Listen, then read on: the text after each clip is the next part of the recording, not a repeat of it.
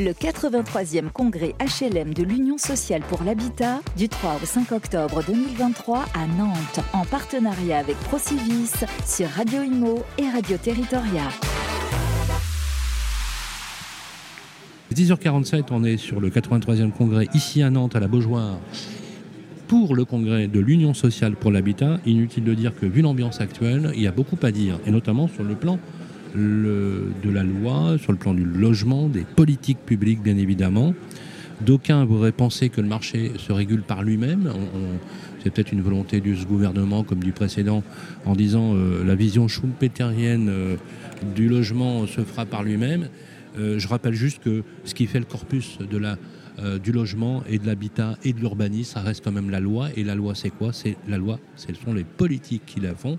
Et j'aimerais bien qu'on rétablisse l'équilibre. Alors justement, je profite de l'occasion, puisque euh, il est un habitué de nos plateaux. C'est quelqu'un qui n'élude aucune question et qui répond directement. Ça nous fait du bien politiquement de temps en temps de rencontrer des personnalités publiques et qui disent les choses haut et fort. J'ai le plaisir d'accueillir sur le plateau Jean-Philippe Dugon-Clément. Bonjour. Bonjour Jean-Philippe. Merci d'être avec nous, maire de Mency. Euh, j'aime beaucoup puisqu'il y a pas mal de projets en cours, notamment euh, euh, des projets culturels. J'aime beaucoup puisque vous publiez souvent, d'ailleurs même sur Facebook, je trouve que c'est remarquable. Vous faites beaucoup penser au maire Baudet, justement, qui lui aussi n'est pas avare de posts sur Facebook. Merci d'être avec nous. Vous êtes, établi, pardon, vous êtes président de l'établissement public français d'Île-de-France et vous êtes vice-président de la région en charge du logement. Alors, euh, vous, vous avez un regard sur euh, le monde francilien, qui représente grosso modo un bon cinquième de la population française, sur les huit départements de l'Île-de-France. Bref, s'il y en a un qui est capable de parler de la politique de logement, c'est bien vous. Quand vous voyez aujourd'hui, alors je ne vais pas égrener euh, tous les désagréments et, les nouvelles qui n'en étaient pas d'ailleurs certaines, comme par exemple la restitution du CNR, euh, d'une montagne qui a accouché d'une grenouille, euh, de la lecture du projet de loi de finances dans lequel sur le logement euh, est réduit encore une fois la portion congrue, que les prises de parole, ou même plutôt même les non-prises de parole, et notamment les dernières allocutions du président de la République, où le logement était encore absent. je rappelle juste que les taux d'intérêt ont augmenté d'environ 350 points de base, voire plus, sur seulement une année qui a désolvabilisé une grande partie des, primo-accédants, notamment les plus touchés. Je ne parle pas de la construction de maisons individuelles où c'est carrément la bérésina, on peut dire les choses comme ça. Un effondrement de la demande également avec la construction neuve qui est en chute libre, avec des chiffres très inquiétants. Comme moi, je suis depuis 30 ans dans ce métier, je ne l'ai jamais connu, euh, avec moins de 40% pour certaines régions. Euh, un désespoir absolu parmi les promoteurs, même si les promoteurs ne font jamais pleurer. En tout cas, on n'est pas loin de 700 euh, défaillances d'entreprises depuis le 1er janvier 2023. Les sources, euh, je les ai recoupées entre la FNIM et la Fédération des promoteurs immobiliers. Pire que ça, ce qui est très inquiétant, c'est les chiffres euh, avancés par Olivier Saleron, le président de la Fédération du bâtiment, avec la destruction à venir d'environ 125 000 emplois. Jean-Philippe Dugouin-Clément, vous êtes un homme politique. Quand vous voyez tous ces chiffres, vous qui êtes très accroché sur le logement et qui avez toujours eu ces idées-là, euh, comment vous réagissez? Dévasté, morose, fataliste Qu'est-ce qu'on fait là? Non, vous faites un constat qui est absolument euh, catastrophique et qui correspond à l'état de l'Empire aujourd'hui. Euh, ce qui euh, est assez inquiétant face à cette situation, en fait, qui résulte d'une crise multifactorielle. On a une crise de la production, on a une crise de l'acquisition, on a une crise de l'argent et une crise du coût de production, pour simplifier les choses. Sur ces, quatre, hein. sur ces quatre crises, on en a une partie qui est conjoncturelle et une partie qui est structurelle ce qui, moi, m'inquiète énormément, c'est pas qu'on soit face à une difficulté, c'est qu'aujourd'hui, on ne voit pas euh, le gouvernement souhaiter apporter de réponse à la mesure de cette crise. C'est l'absence euh, de prise en compte euh, d'une situation qui ne peut pas perdurer, qui ne se résoudra pas d'elle-même. En tout cas, sur les volets conjoncturels, peut-être, sur les volets structurels, absolument pas. bon, un nouveau ministre du logement a été nommé au mois de juin. Le choix qui a été fait par Mathieu A été de réduire le portefeuille du ministre du Logement, quelle que soit sa qualité. La réalité est que le précédent avait le logement et la ville. Là, on a extrait la ville du secteur du logement, c'est-à-dire qu'on a réduit encore le champ, le portefeuille et le poids politique de celui qui, au sein du gouvernement, doit défendre le logement. Vous parliez du CNR. Le CNR, ça a été l'habillage euh, d'un plan d'économie. Euh, le CNR, c'est 4 milliards d'économies sur la politique du logement décrétée par Bercy, sur une politique qui est l'une des seules à rapporter de l'argent à l'État. Euh, grosso modo, c'est 80, 80 milliards de recettes pour 40 de dépenses. Et donc, sur cette politique qui structurellement rapporte de l'argent à l'État et que Bercy, ne considérant le logement que comme un secteur où il y a de l'argent à récupérer, le CNR, ça a été un plan d'austérité en faveur du logement. Face à ça, la question qui va se poser euh, très rapidement pour le nouveau ministre, c'est-à-dire d'ici à la fin de l'année euh, et aux toutes premières semaines de l'année prochaine, la première, c'est combien de divisions? Parce qu'on peut parler de ce qu'on veut, mais euh, dans la vie euh, politique, euh, euh, la question à un moment, c'est qu'est-ce qu'on aligne? C'est quoi les arbitrages budgétaires qui sont faits dans le projet de loi de finances 2024 Est-ce que le budget du logement est sanctuarisé? Est-ce qu'il est renforcé? Ou est-ce qu'il est attaqué? Et de ce point de vue-là, les premiers indices qu'on a ne sont pas forcément de nature à inciter à l'optimisme. Première chose. Deuxième chose, est-ce qu'on est capable euh, de lever un certain nombre de freins à la construction? Il y a beaucoup de mesures qui pourraient être faites qui ne coûtent rien à l'État comprendre que l'argent magique n'existe pas, qu'il euh, n'y a pas de planche habillée euh, secrète euh, à Matignon, que l'argent magique n'existe pas, qu'on est dans un pays qui a 3 000 milliards de dettes et où le niveau d'endettement de la France n'est plus tenable. Enfin, quand on parle des questions d'intéresser les maires au travers des attributions de logement, quand on parle de plafonner le prix du foncier, quand on parle d'ouvrir à des emprunts non plus sur la personne, mais portant sur le bien ou au développement du crédit in fine, on est sur des choses qui ne coûtent rien à l'État, qui permettraient de faciliter un certain nombre de euh, processus, de détendre un peu les effets de cette crise. Quand on parle de la question euh, du calendrier d'application du DPE, Bruno Le Maire l'a évoqué cette semaine, il a été tensé, il a été obligé de revenir en arrière sur ses déclarations. Incroyable. Et on sait qu'on est sur quelque chose qui, dans un schéma d'extrême tension sur le logement, bien sûr qu'il faut aller vers la sortie des passoires énergétiques, mais le calendrier qui est fait va avoir des effets sociaux dévastateur. Tout ça, c'est des choses qui ne coûtent rien. Et moi, ce que j'espère, euh, c'est que le nouveau ministre gagnera ses arbitrages budgétaires et sur au moins ces points qui ne coûtent rien à l'État, sera capable d'avancer beaucoup plus vite. Et puis, vous voyez, il y a quelque chose, en tant que maire, moi, qui me euh, terrorise aujourd'hui. Euh, on a tué la construction du logement en France il y a six ans avec la suppression de la taxe d'habitation et son non-remplacement par un lien dynamique sur les, liant les recettes des communes aux arrivées de nouveaux habitants.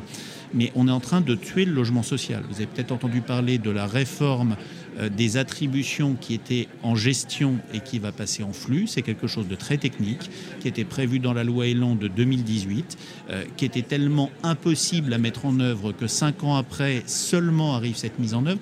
Pour faire simple, c'est quoi? Pour qu'on comprenne bien, oui. Aujourd'hui, sur du logement social qui se crée, déjà un maire n'a que 20% de possibilité d'attribution. C'est-à-dire que concrètement, 80% des attributions euh, se font en dehors de la volonté municipale. Donc on demande à un maire de construire un immeuble, il sait qu'aujourd'hui, au maximum, 20% des habitants euh, seront des habitants de sa commune ou des familles d'habitants de sa commune. La réforme du flux, ça vient à priver les maires d'un minimum de 20% de ces 20%. C'est-à-dire qu'en gros, on va les descendre à 14 ou 15% de potentiel d'attribution.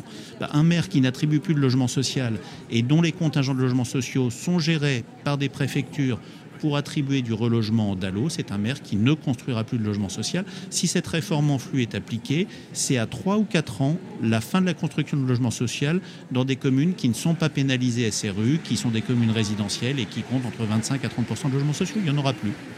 alors, merci. Merci parce que vous avez fait euh, une description euh, au vitriol. On a tué le logement tout court et on a tué le logement social. Vous êtes un homme politique, donc je peux me permettre de vous poser des questions d'ordre politique. Est-ce que vous espérez encore quelque chose de ce gouvernement concrètement? Concrètement. Vous pilotez actuellement le plus gros établissement public foncier de France. On est d'accord là-dessus? Vous pilotez la plus grosse région de France. On est d'accord là-dessus? En, charge du logement. Vous savez quoi faire. Ça fait six ans que je vous connais. Ça fait six ans que je vous pose des questions et vous avez des idées extrêmement carrées.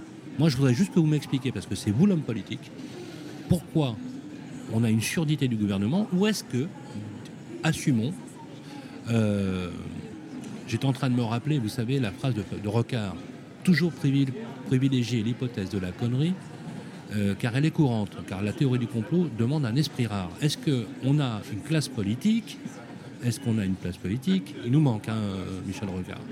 Est-ce qu'on a une classe politique qui est hors sol, qui se fout de savoir ce que vont devenir les Français, les 2,5 millions et demi de Français inscrits sur des listes avec une détresse réelle vis-à-vis du logement. Euh, voilà, ce sont des questions euh, normales. Vous avez évoqué, Jean-Philippe Dugoin-Clément, la bombe sociale. Vous l'avez dit à plusieurs reprises. Vous avez même été plus loin, me dire, elle est là, elle va nous péter à la gueule. je, fais mon journaliste, mais bon, voilà, ça caricature un peu. Euh, qu'est-ce qu'on attend là? On a un gouvernement qui attend que tout le monde descende dans la rue. Vous savez que quand on égrène, par exemple, les aides à la voiture électrique, il y en a pratiquement plus que pour le logement. Donc, c'est quoi l'avenir De dormir dans sa voiture électrique? C'est quoi? Fondamentalement, je ne crois pas qu'on ait une classe politique. je vous provoque, mais voilà. Non, non, non, mais vous avez raison, et c'est des questions que se, posent, que se posent les gens, donc vous avez raison de les poser. Euh, je pense qu'aujourd'hui, euh, la classe politique n'est pas hors sol dans sa grande majorité. On a un vrai problème de représentation parlementaire où euh, le, le non-cumul de mandats renforcé au phénomène de vague majoritaire sur la présidentielle fait qu'on a de plus en plus de députés, quel que soit le parti politique, qui sont des machines à lever la main, qui n'ont aucune autonomie, qui n'ont pas d'ancrage avec les réalités. Ça, c'est une première. Pas tous, mais beaucoup. On l'a vu lors de la dernière élection euh, en 2017 avec beaucoup de députés de la majorité qui étaient euh, totalement novices. Euh, on le voit aujourd'hui avec beaucoup de députés LFI ou Front National qui sont totalement déconnectés. Jean-Philippe, excusez-moi, je vous coupe, mais juste pour bien comprendre ce que vous voulez dire, pour ceux qui nous écoutent, c'est que le fait qu'on n'ait plus ce cumul de mandats a endigué ou a anesthésié la capacité libre et indépendante du député. Mais bien sûr vous avez des députés qui n'ont jamais été élus locaux, qui ne le seront jamais. Et au contraire, vous avez des élus locaux qui ne vont pas aller chercher des mandats parlementaires pour pouvoir garder leur exécutif, alors qu'ils y allaient avant, voire même quand ils vont chercher un mandat parlementaire dont les habitants ne votent pas pour eux, pour les garder comme maire dans leur exécutif. Donc la réalité, c'est qu'on a fait des députés hors sol au travers de cette réforme. Ça, c'est une première chose. La deuxième chose, c'est que euh, au-delà de ça, euh, on a euh, aujourd'hui un double facteur. Euh, on a des ministres du logement euh, qui ont un poids politique trop faible.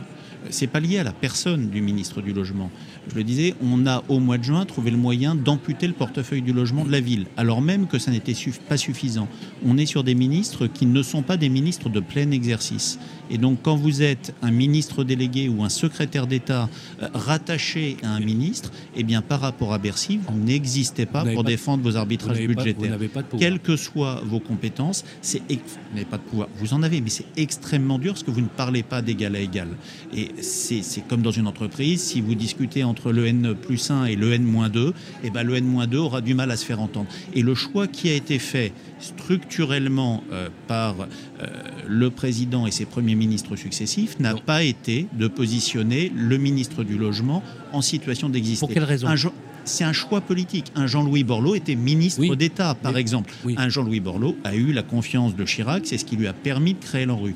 Aujourd'hui, nous n'avons pas, et c'est un véritable sujet, une prise de conscience que le logement est le premier poste euh, de dépense des Français et la première euh, endroit où se joue le combat social, le combat du pouvoir d'achat de la part du président de la République et de son Premier ministre, enfin de sa Première ministre aujourd'hui, euh, comme de ses premiers ministres euh, successifs, qu'il s'agisse d'Édouard Philippe ou de Jean Castex, qui n'ont jamais je là-dessus. Je, reviens sur la question.